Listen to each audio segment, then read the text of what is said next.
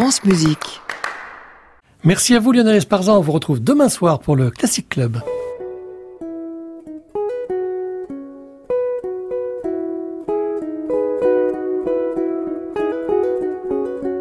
Arnaud Merlin, le portrait contemporain, France Musique. Aujourd'hui, Florent Caron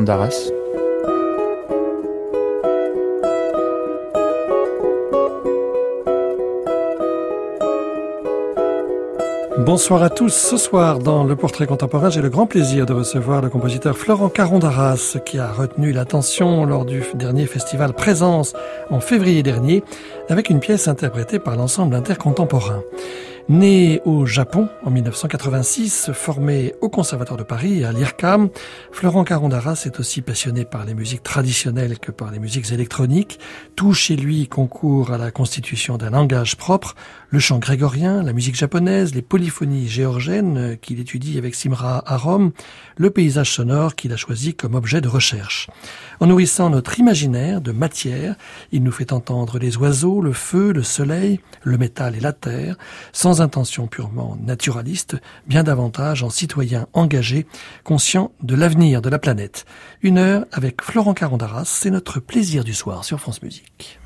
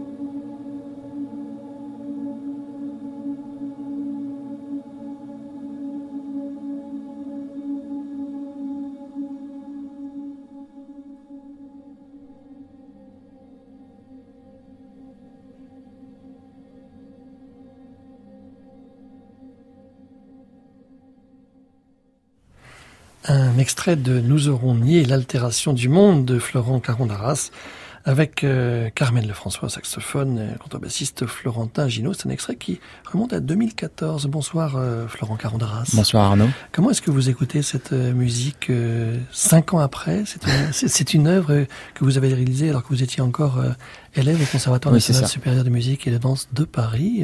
cinq ans après, vous l'entendez comment? C'est assez particulier. C'était un projet un peu un peu fou. Je referais sûrement pas la même chose aujourd'hui, mais j'avais sûrement besoin de le faire. Enfin, besoin de le faire vraiment euh, à ce moment-là.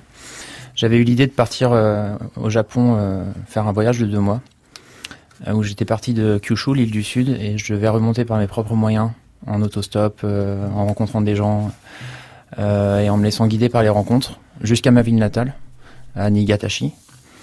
Et pendant deux mois, j'ai collecté comme ça sur la route 14 heures de son dans les forêts, dans les dans les villes, euh, sur aussi des spectacles, des, des animations musicales. J'ai vraiment recueilli en quelle année? C'était en 2013.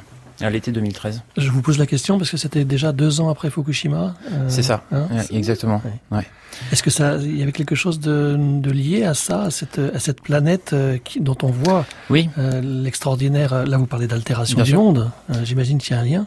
Il y a un, il y a un lien très fort, c'est que Fukushima m'a beaucoup marqué, vraiment dans j'ai réalisé à quel point l'humanité était capable de vraiment s'autodétruire en fait euh, en, un clin d'œil. Et puis même en fait c'est à peu près à ce moment-là où on commence à avoir des, vraiment des articles euh, récurrents sur euh, dans le monde, dans les grands journaux sur la disparition d'espèces d'oiseaux, sur le fait qu'ils ne chantaient plus ou de moins en moins. Ça s'est pas arrangé depuis. Ça s'est pas arrangé depuis. C'est maintenant ce sont des articles quotidiens. Et donc euh, nous, en fait, en tant que euh, simple citoyen et artiste après, mais euh, on, déjà en, citoyen, vous avez c'est difficile de vivre avec ça. En fait, c'est assez chargé. Et on a, on adopte une sorte de déni un peu par, pour se protéger peut-être. C'est-à-dire qu'on sait que c'est là, mais qu'est-ce qu'on peut faire? Et puis on, on, essaie aussi de pas trop y penser parce que sinon, euh, enfin, il y a, y a, un peu cette ambiguïté-là. On a envie d'agir très fortement. C'est pas voilà. Donc en tant qu'artiste, c'est vrai que j'ai, je pouvais pas ne pas épouser ce problème et surtout avec cette sensibilité au son euh, qui me semblait euh, très beau déjà dans la nature. Et donc là, l'extrait qu'on vient d'entendre, euh, euh, à la fin, on entend ce, ce paysage qui, qui, est dévoilé, hein, qui émerge, qui est dans la forêt primitive de Nara.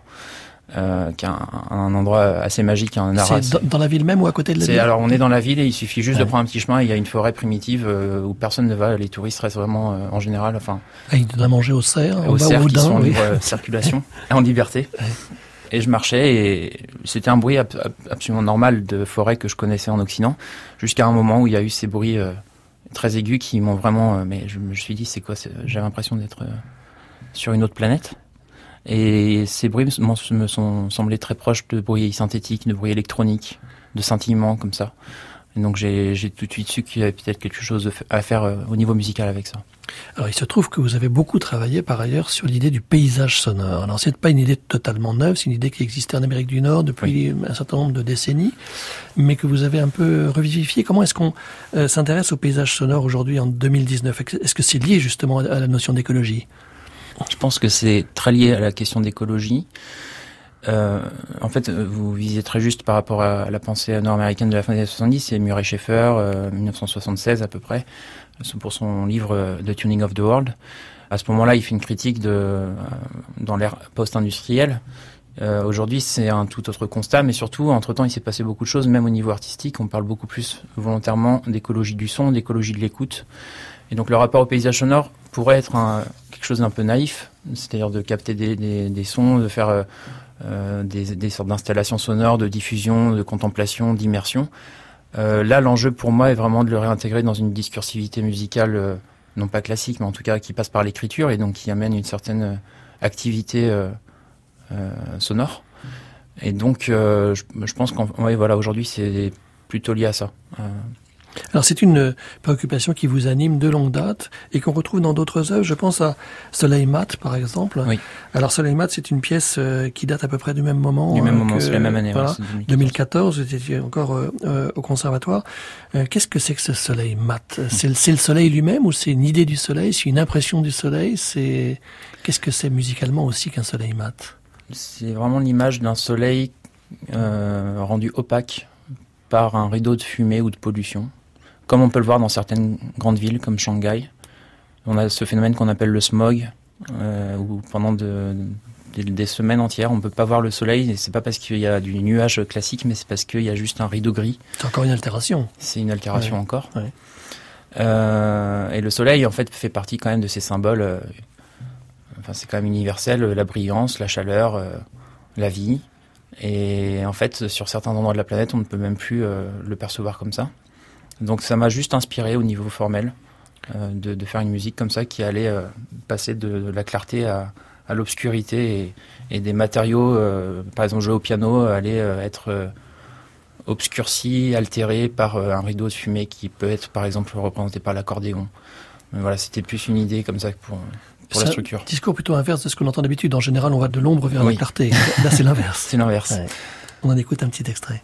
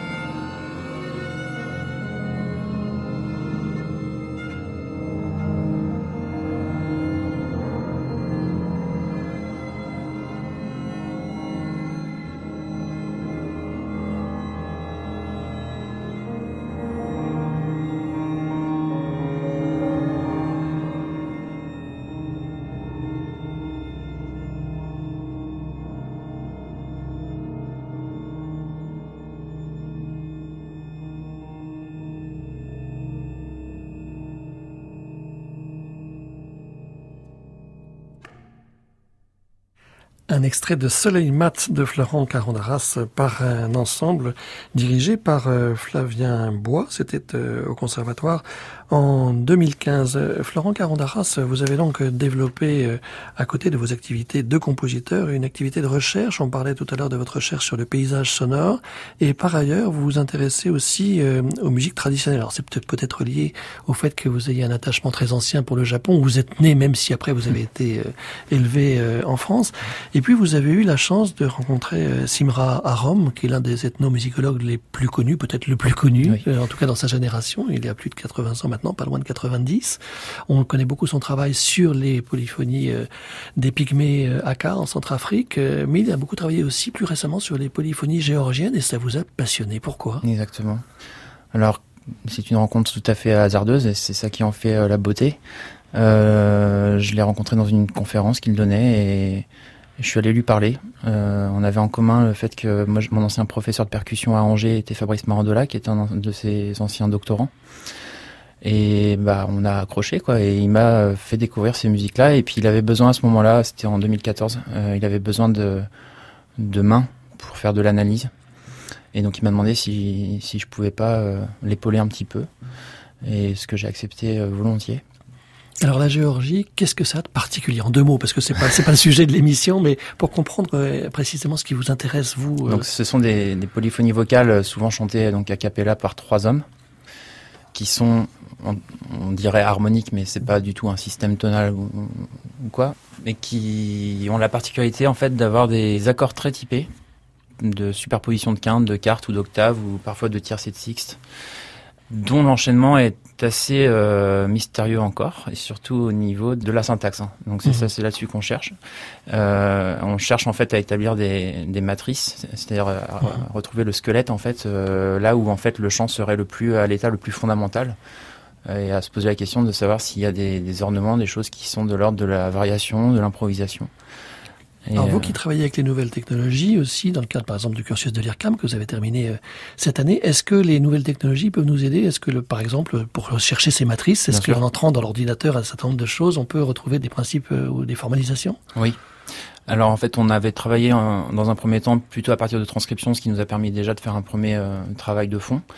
Et maintenant, on passe vraiment du côté de l'acoustique. Euh, et euh, à l'IRCAM, c'est vrai que cette année, j'ai développé des outils qui me sont plus propres pour la composition, pour euh, l'analyse, la synthèse, le traitement du son. Mais évidemment, avec Max MSP, là, récemment, j'ai pu développer un outil qui me permet d'analyser. Max MSP, c'est l'outil qui sert le plus souvent pour les compositeurs. C'est ça, c'est du, du, développement avec une interface graphique hein, qui permet donc de faire des manipulations sur du son ou de faire du traitement de données.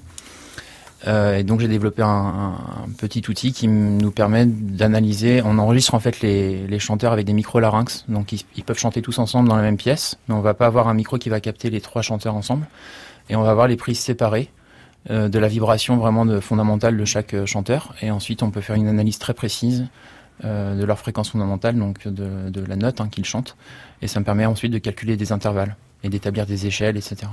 Est-ce que ce travail de recherche vous est utile dans votre travail de compositeur, euh, d'artiste, de créateur, ou est-ce que ce, ce, sont deux voies parallèles qui vous nourrissent également, mais euh, est-ce que ce sont des choses un peu étanches? Alors, euh, j'ai plutôt une tendance à compartimenter un peu pour me protéger et pour laisser sédimenter les choses. Je fais beaucoup plus confiance au temps pour, euh, pour faire son travail, plutôt que de forcer les choses et de faire directement référence à, cette musique-là dans mon, dans mon écriture. Je je suis, oui, je pense que travailler, en tout cas composer à la table euh, en ayant trop de choses en tête euh, euh, directement, c'est pas très, en tout cas, je le, c'est pas naturel pour moi. C'est pareil, j'avais travaillé sur la musique contemporaine japonaise où j'ai fait de la recherche un petit peu à, la Sorbonne.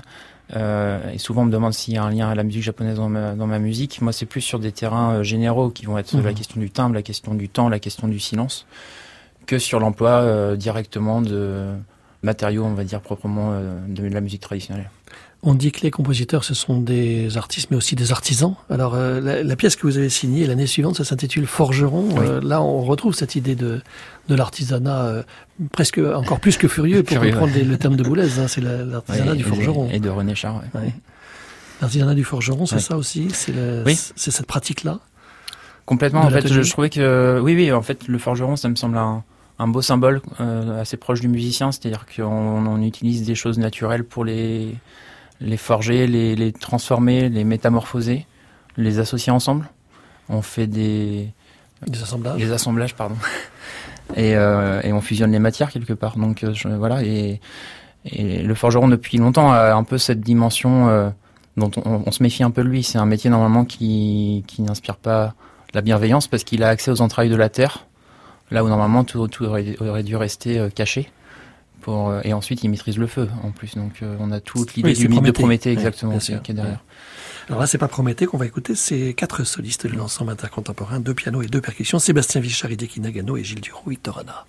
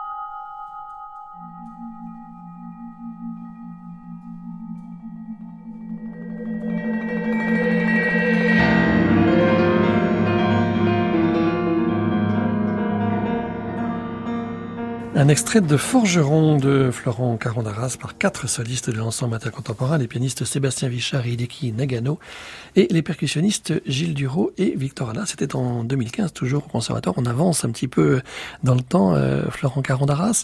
Alors si on vous reçoit euh, ce soir, euh, c'est aussi parce que vous allez être joué dans le cadre du festival Manifeste qui démarre dans quelques jours à Paris. C'est un festival qui, est organisé par l'IRCAM et auquel participent un certain nombre d'ensembles, dont euh, l'ensemble contemporain, qui va reprendre une de vos pièces, euh, Sentinelle Nord. Sentinelle Nord, c'était une pièce très importante pour vous dans, votre parcours. C'est un peu ce qui a marqué la fin de vos études au conservatoire. C'est ça, c'est la pièce que j'ai écrite pour mon diplôme, euh, pour mon prix au conservatoire de Paris, et sur laquelle j'ai travaillé pendant un an.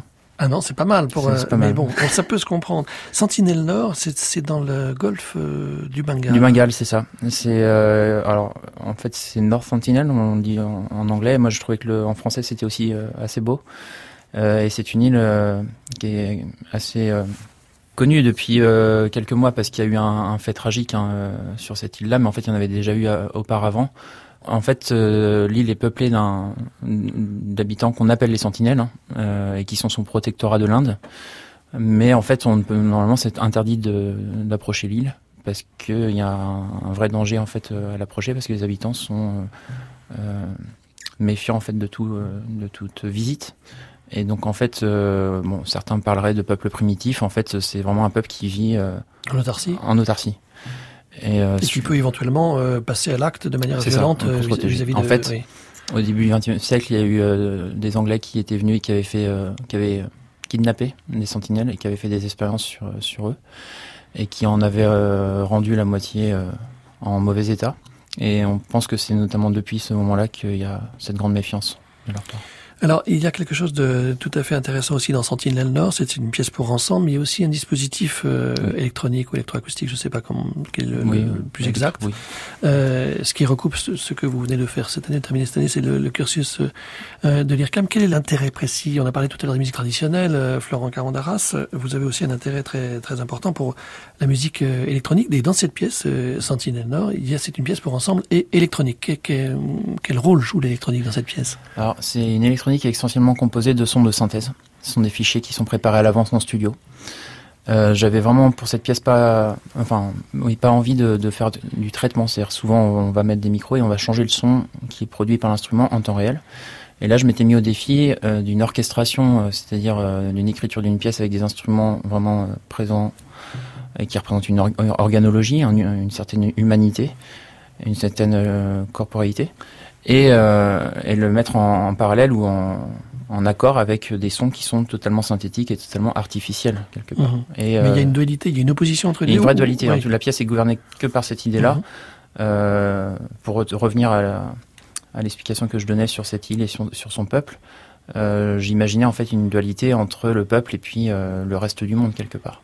Qui serait symbolisé par l'électronique précisément Exactement. Ouais. C'est-à-dire aussi d'une humanité un peu immuable, un peu éternelle, qui résiste à une humanité euh, de la technologie, du temps qui, qui fuit, euh, du, temps politique, euh, de, de, ce qu'on connaît en Occident. On écoute un extrait de cette pièce, c'est l'Orchestre des lauréats du Conservatoire sous la direction de David Rélan en 2017, un extrait de Sentinelle Nord de Florent Carondaras.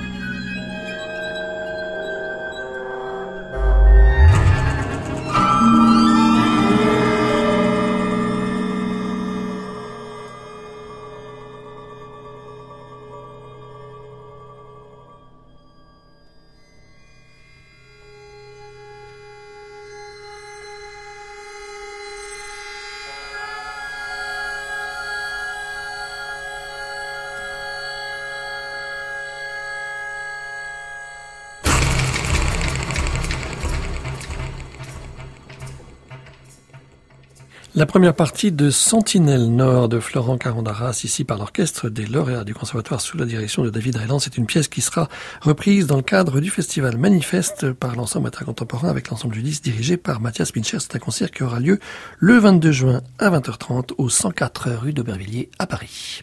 Le portrait contemporain, Arnaud Merlin, France Musique. Florent Carondaras, on parlait euh, de l'importance de l'électronique dans votre parcours et dans votre palette euh, d'outils euh, aujourd'hui. Il y a plusieurs manières de se servir des outils électroniques, des synthétiseurs. Ça peut être une aide à la composition, ça peut être aussi, ça peut faire partie de l'œuvre. il y a des tas de, de façons différentes d'appréhender ces outils. Tout à fait. Et c'est notamment ça qu'on étudie à l'IRCAM, au cursus à l'IRCAM. Pendant longtemps, j'utilisais surtout les, outils de CAO, de composition assistée par mhm. ordinateur, qui me permettaient d'établir des systèmes, de, manipuler des, matériaux, des objets et de les développer. Et donc, euh, c'est vraiment un, soutien et qui permet de calculer plus vite des choses. Oui, après, j'ai été vraiment très sensible en fait à la musique euh, électronique, notamment aussi par la, musique techno, qui, enfin, une certaine musique techno qui cherche en fait l'inuit en fait dans, dans, tous les sons et donc euh, c'est notamment ce genre de musique là qui m'a inspiré pour euh, pour Sentinelle Nord. Mhm. Euh, on peut reconnaître ça en fait à la, au type de sons qui sont dans Sentinelle mhm. Nord et qui viennent justement heurter se heurter en fait à la, à la dimension acoustique et, traditionnelle de, des instruments qui sont sur scène. Toute l'électronique dans Sentinelle Nord va venir gagner un espace dans la salle en fait et venir gagner en fait l'auditoire, alors que les, instruments sur scène sont vraiment euh, euh, contenus euh, frontalement. Et donc tout est pensé comme ça, comme les, les, humains sur scène qui donnent naissance à une matière comme ça électronique. Il y a un peu cette idée des appareils technologiques qu'on utilise et qui sont notre extension, l'extension de nos mains, cette idée transhumaniste. Et ici, il y a un peu l'idée de transorganologie, où j'essaye de, de, trouver des liens en, au niveau du timbre essentiellement. Euh, donc en fait tout fonctionne par mimésis, c'est-à-dire des sons. Euh, on va avoir un vibraphone qui joue euh, un mi et qui vibre, et je vais essayer sur ordinateur de créer un son qui ne ressemble pas trop au vibraphone, qui ne vient pas du vibraphone, c'est pas un son qui vient d'un micro, mais synthétiquement qui va quand même avoir un, un point de contact avec ce son-là et qui ensuite va pouvoir être diffusé dans la salle. Ce sont des recherches qui sont pratiquées d'ailleurs à l'IRCAM depuis un certain nombre d'années dans ce qu'on appelle l'orchestration hein, au sens large du terme. Yann Marache, par exemple, a beaucoup travaillé sur ces, sur, sur, ces questions. Oui, qui fut mon professeur aussi. Alors, il y, a, il y a aussi, euh, on, là on parle du timbre, euh, on pourrait parler de la forme, mais souvent les deux sont liés. Et mm. quand on parle de trajectoire, par exemple, vous avez une pièce qui s'intitule Trajectio, euh, j'imagine que c'est, on pense à cela, on pense aussi à la notion de processus, à des choses qui ont, qui, ont existé dans ce qu'on a appelé les musiciens de l'école dite spectrale. Peut-être que quand on est né en 1986, on est à la fois loin loin de tout cela et en même temps forcément l'héritier de, ces, de ces générations-là. Comment est-ce que vous vous, situez euh, hmm. aujourd'hui? J'ai l'impression que vous, vous non, pas que vous cherchez à vous en distancer, mais que vous êtes d'une génération qui pense euh, déjà un peu plus loin, un peu plus vers l'avenir. Bah, je l'espère en tout cas, qu'on continue de chercher et d'espérer euh, apporter autre chose. Et puis il s'est passé plein de choses aussi depuis la musique spectrale. la musique contemporaine est vraiment très très variée aujourd'hui, vraiment quand on va dans les festivals en Europe, on a vraiment tout type d'esthétique euh, défendue et en fait, euh, tous les compositeurs de ma génération ne font pas référence à cette musique-là et mhm. ne citent pas Gérard Griset à, dans toutes leurs discussions. Ce qu'on entend parfois, oui. Ouais, mhm. mais c'est vrai qu'un certain nombre de mes proches, on est quand même assez sensible à ça. Surtout quand on vient de la classe de Jean-Luc Hervé à, à Boulogne. Qui Vous êtes passé avant le conservatoire de Paris. Qui fut l'un des élèves de, de Griset. Mais surtout, euh, c'est une grande sensibilité aussi pour la forme et pour la structure. Euh, quand la fin explique le début quelque part et qu'on comprend les choses petit à petit et que chaque chose est à sa place, on est très sensible à ça. C'est le sens de Trajectio, cette pièce? Euh, Oui et non. Euh, je ne sais pas si la, la forme explique. c'est plus une traversée qu'une trajectoire Oui, c'est plus mmh. cette idée-là. Euh, ça vient en fait, euh, l'idée de trajection vient de Augustin Berck, euh, qui a écrit un livre qui s'appelle Le sauvage et l'artifice, et qui a aussi beaucoup travaillé sur la question du paysage, non pas le paysage sonore, mais la question du paysage dans, sa perception par un individu. Et en fait, il, lui faisait référence à Tetsulo Watsuji, un, philosophe japonais, qui lui parlait du kaio, l'idée de passer, aller et venir, et de traverser. Et en fait, il définit le paysage comme un, aller-retour entre le sujet et l'objet. Et je trouvais ça assez fécond pour la musique. Donc euh, d'avoir deux matériaux et d'avoir un aller-retour entre les deux et l'idée de passer et de franchir des seuils.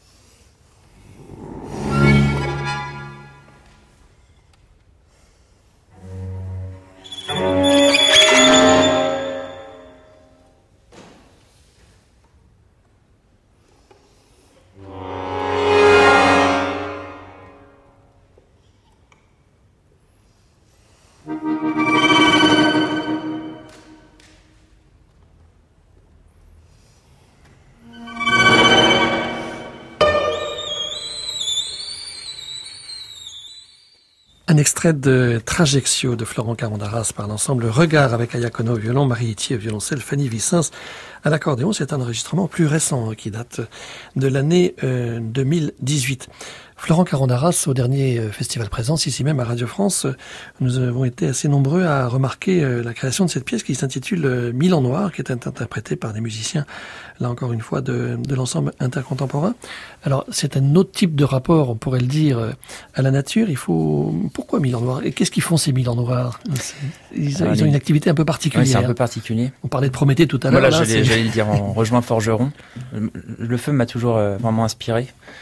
Donc le milan noir euh, est un oiseau, on a, récemment démontré qu'il était capable d'aller chercher des brindilles enflammées quand il y a un incendie euh, naturel ou d'origine humaine et euh, d'aller la, la, ramener dans l'air, voler un petit peu et la libérer plus loin, là où il n'y a pas de feu, pour mettre le feu quelque part. Donc c'est un oiseau incendiaire. Mais plutôt dans le bon sens du terme? C'est-à-dire qu'il fait ça pour chasser. Ouais.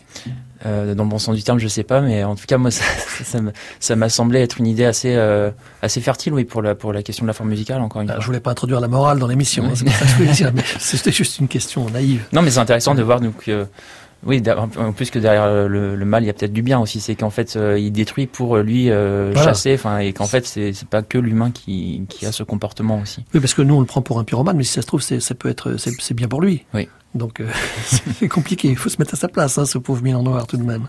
Ce Milan Noir, donc, c'était une pièce qui a été interprétée par, le, par l'ensemble intercontemporain. Alors, comment ça marche, là, le développement à l'intérieur de ce En Milan fait, Noir? euh, là, j'avais pas de titre en fait à- à- au moment où j'ai commencé l'écriture de la pièce. Et euh, j'étais un peu obsédé par euh, une note dans l'extrême aigu du piano, un, un si vraiment tapé euh, l'avant-dernière touche du piano. Et je commençais à développer ça et à raccrocher les autres instruments, la flûte, euh, le violon à, à ceci. Et puis euh, le, le titre est arrivé après. J'ai découvert un article en fait sur le Milan noir et je me suis dit tiens c'est une idée assez intéressante de voir déjà ce- cette note très aiguë qui peut être dans le ciel et euh, un développement qui peut être celui du feu. Donc euh, c'est comme ça que ça s'est organisé. Comment est-ce qu'un compositeur euh, de votre génération, euh, Florent Caron d'Arras, euh, voit euh, la musique qu'il va développer dans les années qui viennent? Est-ce que vous êtes force de proposition? Est-ce que, avec la notoriété que vous avez développée aujourd'hui, vous attendez des Hmm. propositions, des commandes? Comment est-ce que ça se passe pour un, pour un compositeur d'aujourd'hui? C'est un peu des allers retours un peu entre ces deux possibilités. Parfois, il faut prendre un peu les devants, proposer. Il faut surtout savoir faire rejouer sa musique, ce qui n'est pas toujours facile. C'est ça qui est le plus important aujourd'hui? En tout cas, euh, non, c'est- c'est-à-dire que la création, euh, moi, je, je vis pour euh, pour créer, donc moi, ce qui me ce qui- au, quotidien, c'est d'écrire de la musique. Mais en tout cas, une œuvre, c'est quand même souvent plusieurs mois de travail pour un concert de, de première. Et en fait, si on voit juste ce rapport de temps, c'est assez peu satisfaisant. Donc c'est vrai qu'il faut que l'œuvre ait sa propre vie et qu'ensuite, en plus, elle soit interprétée par euh, d'autres personnes de manière différente. Et c'est là que ça devient intéressant. C'est à quel point l'œuvre est extraite de nous-mêmes euh, et sur laquelle on n'a plus de contrôle quelque part. Mais en tout cas, oui, je pense que c'est une grande une dimension importante du métier de compositeur. euh, c'est ça, et ça prend du temps en fait. C'est aussi du temps d'organisation. Et puis après, oui, on peut aussi attendre que qu'il y ait des propositions. C'est arrivé. Euh, moi, je suis bien, euh, bien entendu ouvert à, à toute proposition, même si je, je pense qu'aujourd'hui, on a tendance à beaucoup courir, à beaucoup euh, vouloir montrer de l'activité. Euh, c'est, on a peur d'être oublié, on a peur de de ne pas être sur le devant de la scène, alors qu'en fait, la composition est aussi euh, un métier qui demande un, un certain repli, un certain temps long, un temps rural. Et il serait très simple de, de pouvoir le, le retrouver. Moi, moi, en tout cas, j'essaye de pas composer trop de pièces par an Mhm. pour avoir un rythme qui permet d'approfondir les choses. En tout cas, il y a un écosystème de la musique et de la création Ah oui. musicale aujourd'hui dont la radio essaie de, de rendre compte le, le plus possible dans toute sa, sa diversité. Est-ce que vous trouvez qu'aujourd'hui, il y a une certaine diversité euh, de propositions par rapport aux générations qui ont, qui ont précédé, comme, comme vous avez l'occasion d'enseigner, par exemple, à la fac vous-même aujourd'hui? Je pense surtout qu'il y a, il y a un peu moins de dogmatisme et il y a euh, la possibilité est beaucoup plus permise aux compositeurs de faire leur, non pas leur promotion, mais de, de se rendre visible par tous les moyens. Et donc en fait, euh, on peut avoir accès à un- une grande diversité en effet de, de musique grâce à Internet. Hein, c'est on se- pas enfoncer des portes ouvertes, mais c'est quand même un grand service qui nous a été rendu. Euh, même si parfois, du coup, aussi, on peut pas avoir un- une sélection au niveau qualitatif parfois, mais oui, c'est Après, à chacun de, de faire voilà, son chacun chemin. faire son chemin, mais en tout cas, euh, oui, euh, la grande diversité elle se joue là. Et euh, en fait, ça, ça a un effet euh, euh, boule de neige parce que le fait qu'il y ait de plus en plus de diversité visible produit de plus en plus de diversité dans la création. C'est-à-dire qu'on est inspiré par de plus en plus de choses auxquelles on a accès plus facilement. On se quitte avec un extrait de ce Milan Noir que nous avions d'ailleurs diffusé sur cette antenne il y a quelques semaines. Florent Carondaras, c'est l'ensemble intercontemporain, enfin en tout cas six solistes de l'ensemble intercontemporain. C'était le 16 février dernier ici même à Radio France. Yeah.